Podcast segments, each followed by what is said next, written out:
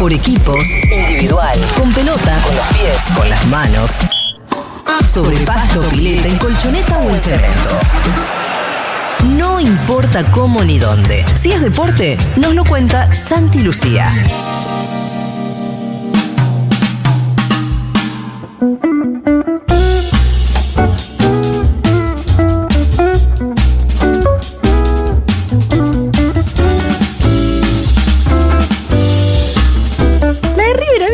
Fea.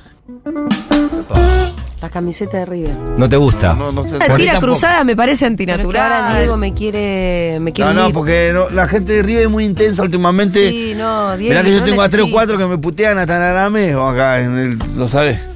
Y si vos te venís todos los días vestido de boca, Pero yo soy no bueno con estos chicos, qué sé yo. Yo soy bueno con ellos, yo no soy malo con ellos. Ellos se enojan. Los quiero a las gallinas. Todos se enojan igual. Yo las quiero a las Seamos gallinas. buenos, ¿eh? Yo las quiero. a las Todos se enojan. Yo no me calientan. Aparte acá ya por una cuestión de pertenencia tan bostera como que me, me obliga a confrontar de No, otro yo lugar. no me caliento tanto. Somos tan grandes que no me puedo enojar cuando me carga. El otro día pasamos por en Villa Crespo por un mural de Atlanta y Manu me dijo, boca, boca. Y no lo corregí. ¿Cómo te Eh, no, Y no, claro, ¿Cómo te bueno. Ah, por supuesto, como Me- Messi jugó en Racing, eh, para Cati y para Lauti, jugó a- hasta que más o menos le sacaban la ficha, era jugador de Racing Messi. Eh, capaz que no. Che, ¿qué hace Racing jugando contra Francia? No, bueno, pero mirá qué golazo. Después te cuento. De Racing. Messi la clavaba en el ángulo con la selección. Vamos, Racing. Y aparte, ¿cuántos Sí. que juegan en Racing, no? No, bien, pero el tema era Messi. Papi, ¿dónde está Bueno, no jugó. Está. Ojo que Pilludiño tuvo un paso por la selección. Sí, sí, Muy sí, breve, pero Pilludiño. ¿Maradona no lo llevó? Estuvo. Eh, estuvo con Diego, claro, y con Auche. A los dos llevó. En un momento compartieron selección. con Ni, el alfajores trajeron Que- ninguno de los No, bueno, fue, fue muy breve. Hizo Y un del otro lado estaba. Emiliano Papa también. Pero. Ahora sí. el Diego. Pero bueno, es una cocarda que te colgás, ¿viste? Nunca lo vamos a olvidar que él llegó, llegó a Coso, como es, a, A Garcé. A Garcé porque, tuvo soñó. una revelación. Porque lo soñó el tío, es Bueno, yo, Él dijo, yo soñé que Garcé levantaba la copa, llevémoslo a Garcé. qué sé yo, son argumentos y las cosas en el fútbol no cambian, ¿no? Y hay un chabón que no está en la selección y todavía no sabemos por qué, ¿viste? No sabemos por qué. Así que este, está ahí, ¿viste? El talo deportivo por un lado y lo otro Que siempre ah, siempre se sostiene, está ahí flotando en el aire.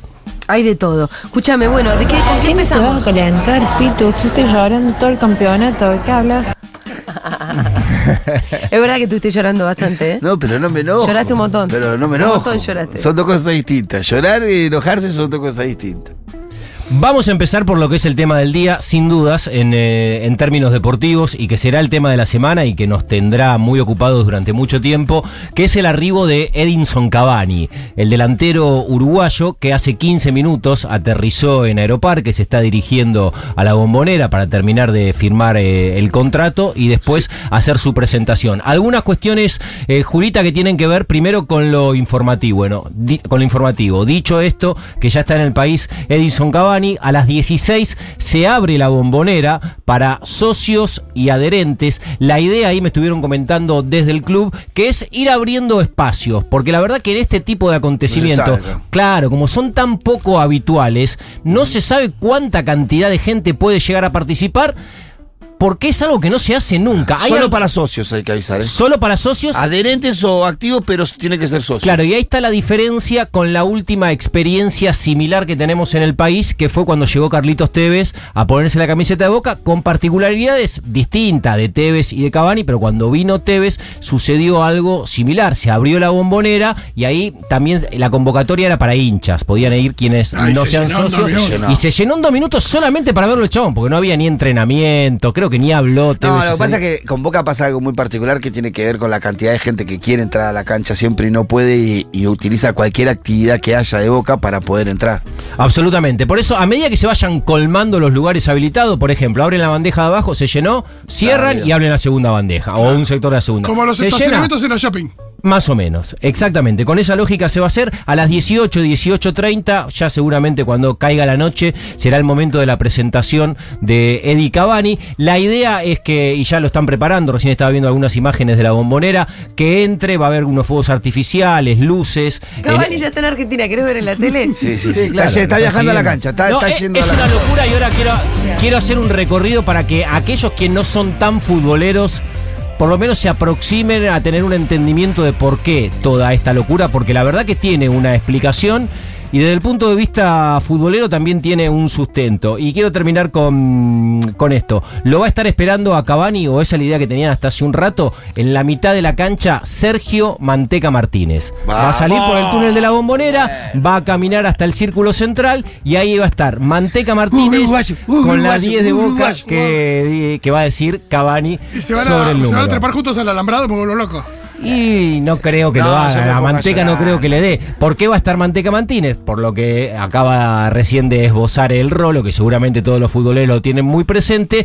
Una de las cosas que sostenidamente las dijo durante su carrera Eddie Cavani es que, que Boca era un club que le generaba empatía, que lo veía de chico, porque uno de sus ídolos, que es Sergio Martínez, eh, era su imagen de fútbol en la infancia. Y él alguna vez quería recrear esa imagen del Manteca Martínez trepándose al alambrado de la bombonera. Bueno, por eso va a ser este jugador el que lo espera en la mitad de la cancha y seguramente todos esperando el momento que haga algún gol y que se pueda trepar al tejido, Sí. como dice... Él dice el tejido. Exactamente, como dicen los uruguayos. Ja, ja, ja, qué payasada, dicen acá. Ya, rápido, Se rapidito. porque ya se pudrió. Ya se Boca lo pudrió. hizo también con Tevez, ojalá Cavani no lo saque, eh, no los cague como él. Ah, ser. Julio. sí. No creo, pero este no tiene que pagar impuestos a las grandes riquezas. Ah, pero claro, pero ¿por qué nos cagó? Con- Cagó a los argentinos en general, no a los hinchas de boca. Sí, sí, sí.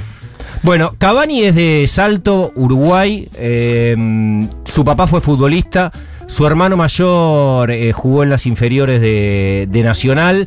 Eh, lo que dijimos antes, tenía referentes vinculados al fútbol argentino. Pasa mucho esto en Uruguay. Ídolos de Cavani eran Gabriel Omar Batistuta, que Ajá. brilló con la camiseta de Boca, y el Manteca Martínez. En su preadolescencia, 14, 15 años, eh, deja su hogar, se va a vivir a Montevideo y se suma a Danubio. En ese club, tras cuatro años, donde hace goles de todo tipo, debuta en primera con 19 años. En su primera temporada como profesional, eh, gana el, campeonato con el club y un año más tarde ya lo convocan a la sub-20. O sea, eh, fue eh, debut en primera y explosión. Eh, acá hago un punto y digo, Edison Cavani es un delantero que es el séptimo con más goles en la actualidad, que tiene goles de media distancia. De adentro del área chica, definiendo gambeteando al arquero, definiendo pasándole la pelota por arriba al arquero, de cabeza de adentro del área chica, de adentro del área grande, de media distancia, con la derecha, con la izquierda, con buenos controles, ¿Es definiendo alto? de primera, Sí. es alto, tiene todos los Está registros fuerte. que puede tener un centro delantero, absolutamente los maneja Es tu todos. target, ¿lo viste la foto? Sí, Sí, sí, es tu sí, target. sí, sí, sí. Ese sí es algo que Pensé que era otro y lo googleé y dije, ah, no. Tiene, Ah. tiene una percha, tiene una percha de, de- de maniquí De casa de deportes. Sí, sí, sí. Hola, Cavani. A los 20. Pensé que era. Sí. ¿Cómo se llamaba el boludo este que me tocó cuando fui al programa de Andy Kuznetsov? Cabenagui. No, no, no. Es que sos más bostera que gallina. Julita. Te sale, te, te brota naturalmente el vocerismo. muy Acá- son no sé si. Sí. Cabenagui tiene 20 años más, ¿no es Rebotera, ¿cierto? Julita. Está rico. No, 20 Ah, años ¿no? más que Cavani. No, Ah, debe tener ok. 5 más. Como más. La recontaminamos nosotros. Sí, obvio. Yo la- siempre fui de boca, La chicos. están Bien. posterizando, pero bueno, sí, Ivancito puede equilibrar a veces con lo que pueda, pero no sé, no, creo que No le alcance. alcanza, no le No le alcanza. no le alcanza. Pasa de Danubio al fútbol italiano, por lo que dijimos, una irrupción en primera, convocatorias al seleccionado uruguayo sub-20 y en sus cuatro temporadas en el Palermo, porque él va de Sudamérica a un club que por supuesto no era de lo más importante en el fútbol italiano y hace 34 goles en 109 partidos y coincide este inicio de carrera en Europa con algo muy significativo en la carrera de todos los uruguayos de esa generación, que es el Mundial de Sudáfrica 2010, donde Uruguay alcanza un nivel de excelencia, para muchos el mejor equipo de esa Copa del Mundo, pero evidentemente una generación que, que termina marcando al fútbol uruguayo por los próximos 15 años, Suárez, Godín, Lugano, Muslera, Forlán y por supuesto Edison Cavani. Bueno, rápidamente es eh, figura, referente de, de su equipo, de- del Palermo, y pasa al Napoli de Italia, donde en el Napoli se termina de consagrar en el fútbol de Europa, hace 33 goles en 47 partidos Una en su primera temporada, lo que es una bestialidad. 17 millones de euros puso el Napoli en el 2010 para quedarse con Edison Cavani, que la hinchada del Napoli, eh, en este sentido, rápidamente lo agarra a Cavani y dice, este va a ser Y lo ídolo nuestro. Sí, este va a ser Y ídolo es un jugador ah, para, eso, para esos equipos. Porque aparte viene del barro. Cavani jugaba en patas en salto Eh, al viste fútbol. que- porque en el potrero en pata, porque era una no, familia muy sacrificio, es un jugador con técnica, pero con sacrificio, metedor, chocador, es un jugador para esos clubes. pará, le quiero decir a Dieguito. Te estoy viendo, Diego, ¿eh? Diego está chateando con gente. ¿En serio? Se está, ficha. se está verdugueando Ah, el no. boludo por bostero. Se está verdugueando, bostero. sí. Boca, boca, boca, boca. Tranquilo, Diego. Lo estoy viendo que se está verdugueando con gente. Todo- Ojo con Gonzalo. Todo esto muy bostero. Eh, eh, es tan ídolo Cavani en, eh, en el Napoli que hasta hubo artistas que le dedicaron parte de su obra. A ver.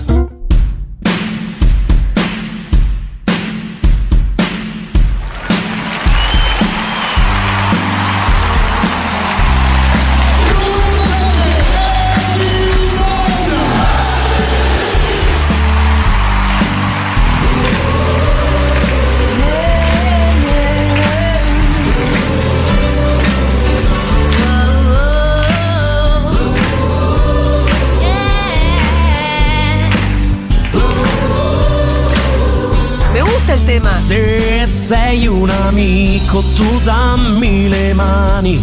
Ti porto allo stadio a vedere Cavani. Excelente. E alza le mani, arriva Cavani. E alza Los tanos son muy argentinos, nosotros somos muy tanos, ¿no? Tenemos algo muy, muy que nos, nos pega con eso. Ay, no, por favor, no la saquen. mani. C'è tutto il destino in un gol. Empieza diciendo, si eres amigo, dame las manos, te llevo al estadio a ver a Cavani. Y levanta las manos que llega Cavani. Levanta las manos que llega Cavani. El padre y el niño levantan la mano. Todo el destino está en el gol de Cavani. Cavani sigue marcando. Cavani que nos hace soñar. Cavani, Cavani derrotado el corazón. Cavani es el dios matador. Alzale mani.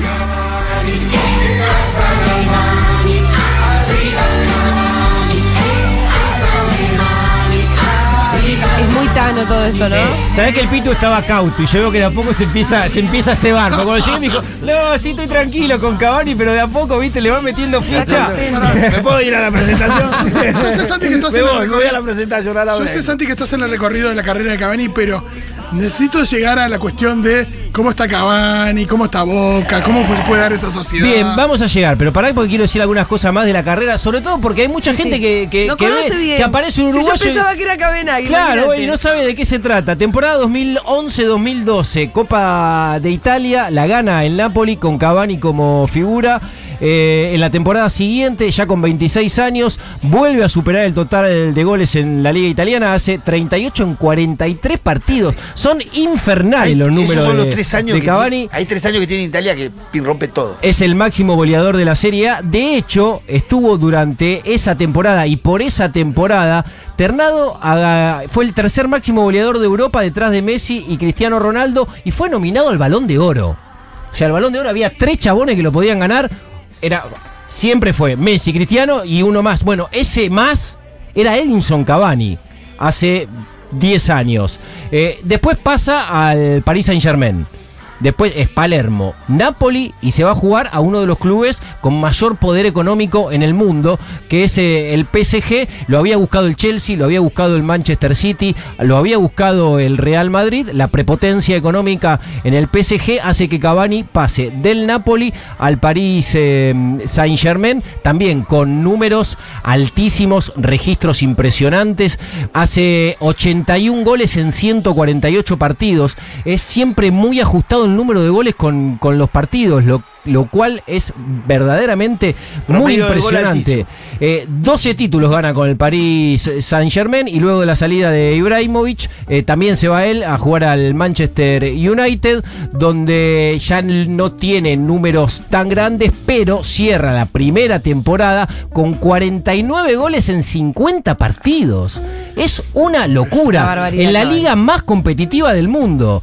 Este, esto fue en el 2016, 2017, lo, lo vuelven a nominar, no lo ganó nunca, pero estuvo dos veces nominado para ganar el balón de oro y la UEFA hace un equipo ideal donde el delantero que aparece dentro de ese equipo ideal es Edinson Cavani, es verdaderamente infernal.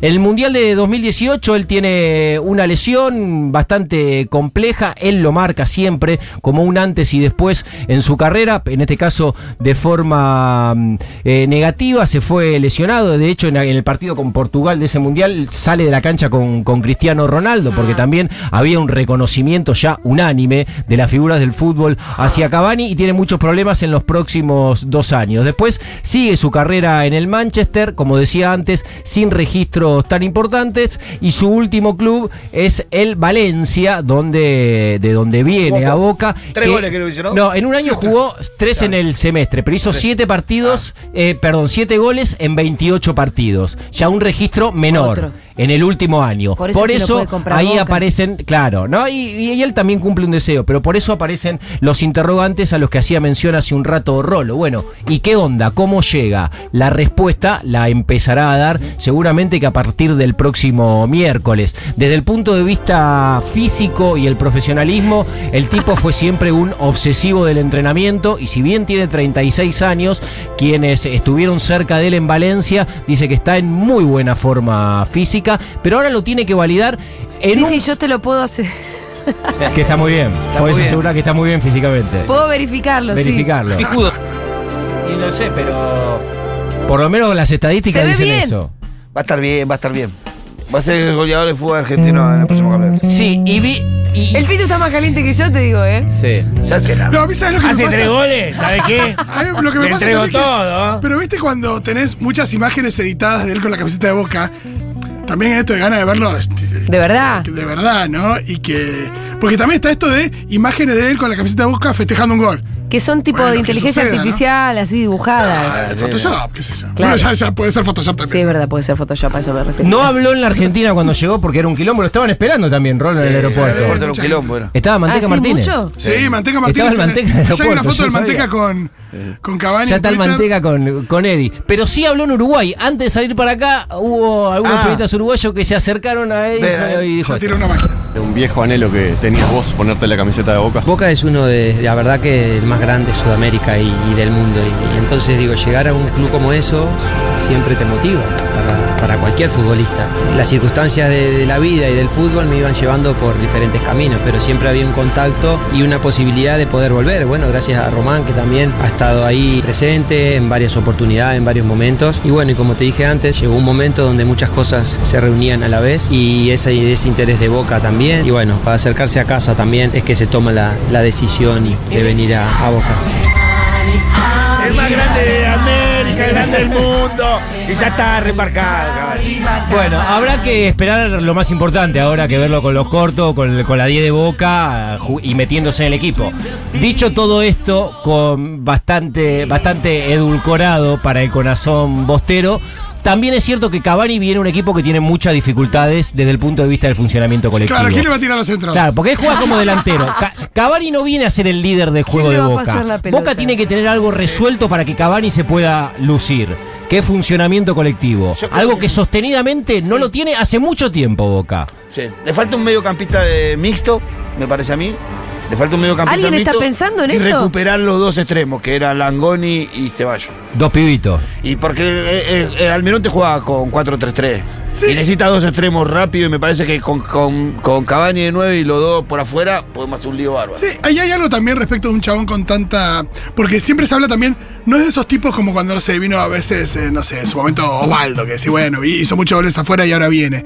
Se habla mucho también del profesionalismo, de lo que tiene Cavani por ahí para, para contagiar a pibes que son muy chicos y que no, por ahí no tuvieron un, un compañero con tanto renombre, y eso por ahí también es positivo para, para el plantel. Ojalá Sí, no y, al- y algunos también, digo, hubo algún, algunos regresos de figuras en el fútbol del exterior que, que fueron muy buenos, como el de Maxi Rodríguez, Sí, que evidentemente cuando sí. volvió Maxi le fue bárbaro, o el de Diego Milito, que cuando volvió con 34 le fue bárbaro. Boselli te- te- Eh, para- Mauro Boselli cuando volvió y sigue haciendo sigue goles haciendo en goles. Estudiantes de La Plata. Y hubo algunos que no, como hace poco Paulo Guerrero, que, que es un delantero que brilló en el Bayern Múnich y que vino al fútbol argentino y pasó. Y, No pasó nada. Y no, en cuanto al juego, muy poco. O Salomón Rondón, que vino a ponerse la camiseta de River, que debe ser de los futbolistas más importantes en la historia de Venezuela, que vino de jugar la liga más competitiva del mundo, que es la Premier League, y en River es el tercer suplente de centro ¿Te delantero. puedo cambiar de tema? ¿Una preguntita más? ¿Puede ser una chiquitita? Sí, pero ya tenemos que ir cambiando de tema Ah, porque. No, te iba a preguntar por Juan Fer a. Racing.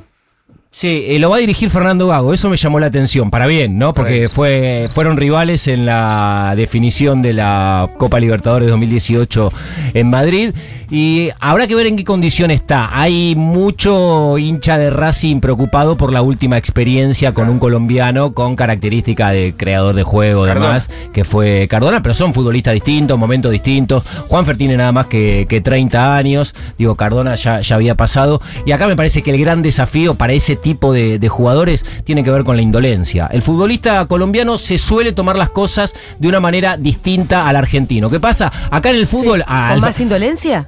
Con total indolencia. Acá al Están fútbol... en un cumple, ellos están en un Sí, cumple. es- eh, juegan al Son fútbol... colombianos. Pero juegan al fútbol sin contexto, ¿eh? Juegan acá en la, en la Plaza de Almagro Y o en la lo mismo bombonera que con están- 70 lucas de gente gritándole, puteando lo mismo.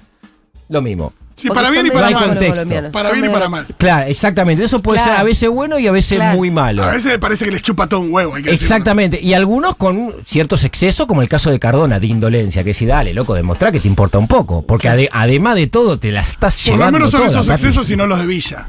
Bueno, No, eh, bueno, vamos Vamos a ver el importante. Mundial de Fútbol Femenino.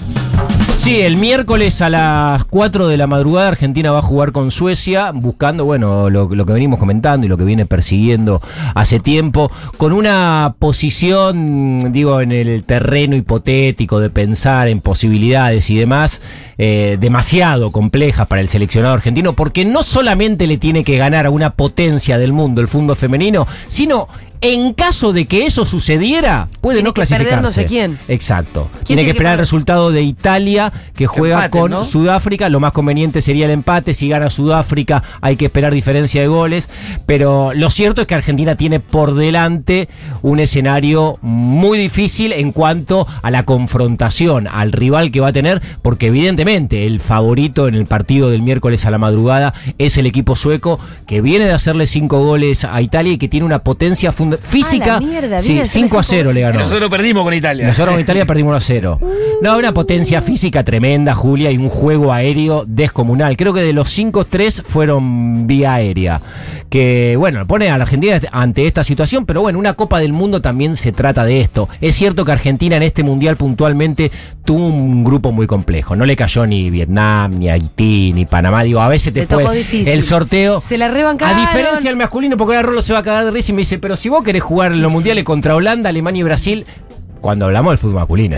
El fútbol femenino es ca- cada cosa en su contexto. Ayúdame, ayúdame. Tiene otra Que nos dificultad. ayuden a arrancar. Obvio, Que por nos ayuden a supuesto. arrancar. Y el partido del miércoles es muy complejo. Ahora sí. Y el lo puede, no se mete en esos sorteos, che. no sé, y lo puede Ya ganar. no y ya no Ojalá. vamos a meter. Tranquila, tranquila, que vos sabés que llegamos. Ojalá que es difícil y el equipo va a cambiar porque de hecho no puede jugar la marcadora central de Boca, Miriam Mayorga, que recibió la segunda tarjeta amarilla en el partido con Sudáfrica, entonces ya tiene que seguramente la ponga Adriana Sach y intuyo que va a, a seguir algo similar a lo que fue el segundo tiempo contra Sudáfrica, que la corrió a Sophie Brown de lateral por la derecha y la puso como mediocampista central y anduvo bien y entró la quien juega habitualmente de cuatro en Boca, que es, que es Juli Cruz. Bueno, el equipo necesariamente va, va a tener modificaciones, así que esperamos la confirmación de eso. Y el otro día, después del partido contra Sudáfrica, Natu, que Natu Maderna, que mm, saben que es la mujer con la que habitualmente me beso y que Sí. ahora está cubriendo el mundial y que la extraño mucho, se encontró con Juan Pablo Tu Sorín. pareja estable, digamos. Exactamente. Ah, Estuvo- ya lo contó todo lo que se encontró con Sorín. El otro día en Ahora Dicen estuvo hablando media hora de Sorín. Eh, No